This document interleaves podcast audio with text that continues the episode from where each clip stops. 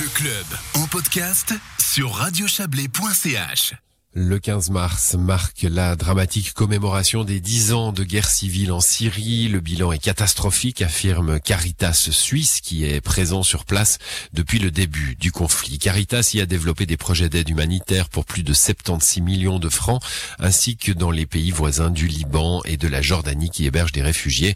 Caritas réclame un engagement accru de la Suisse pour les aides sur place et pour accueillir davantage de réfugiés.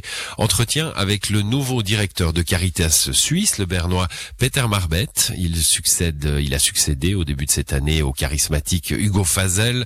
Serge Jubin lui a d'abord demandé s'il parvenait à s'affranchir de l'ombre d'Hugo Fazel quand on remplace quelqu'un qui a un nom, qui est connu, c'est difficile. Moi, j'essaierai de le remplacer d'une façon positive. Votre première vraie grande apparition publique, c'est avec ce dossier des 10 ans du conflit en Syrie, que vous qualifiez d'ailleurs d'une des plus grandes catastrophes après la Deuxième Guerre mondiale. C'est vraiment la réalité. Ce conflit, c'est vraiment un conflit extrêmement complexe. Avec tous les intérêts internationaux en jeu, c'est une situation extrêmement difficile pour trouver un compromis. Et même si la situation maintenant, ça paraît que le régime actuel va pouvoir continuer, c'est loin d'être résolu le conflit. Quel diagnostic, dix ans après, on peut porter? Bon, c'est la catastrophe. Si on regarde la population de la Syrie, il y a 20 millions de personnes, dont près 7 millions sont sortis du pays, sont des réfugiés, un million qui est en Europe,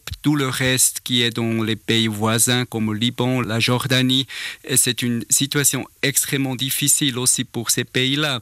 On peut donc dire qu'il y a à la fois de l'aide qui est nécessaire, d'urgence encore en Syrie même, et puis il faut aussi s'occuper des gens qui sont partis, qui sont réfugiés. La situation actuelle en Syrie c'est une partie encore une situation de l'aide humanitaire. Ça continue d'être nécessaire.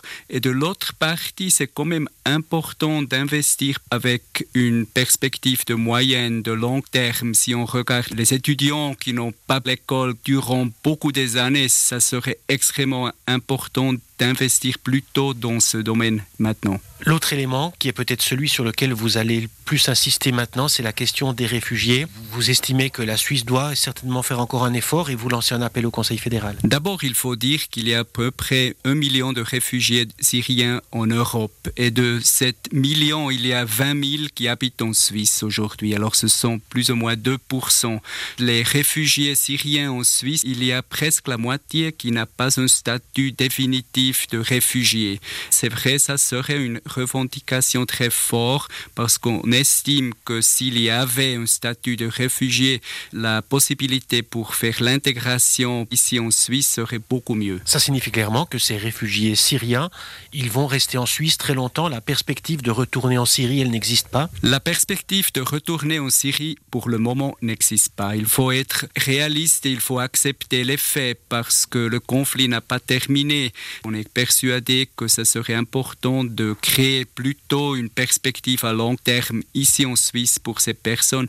Ça serait important aussi que la Suisse s'ouvre pour recevoir encore plus des personnes de la Syrie. On n'a pas tellement et ça serait vraiment le moment maintenant pour s'ouvrir un peu et pour accueillir plus de personnes en Suisse. Est-ce que le monde politique est sourd finalement à cet appel? Peut-être un peu, oui. Il faut le dire que Corona a pris toute l'attention et quand même la Suisse est un pays avec les relations internationales et ce serait possible d'intégrer plus de personnes ici. On estime que c'est à l'heure de le faire. Le nouveau directeur de Caritas Suisse, Peter Marbet, interrogé par notre correspondant à Berne, Serge Jubin.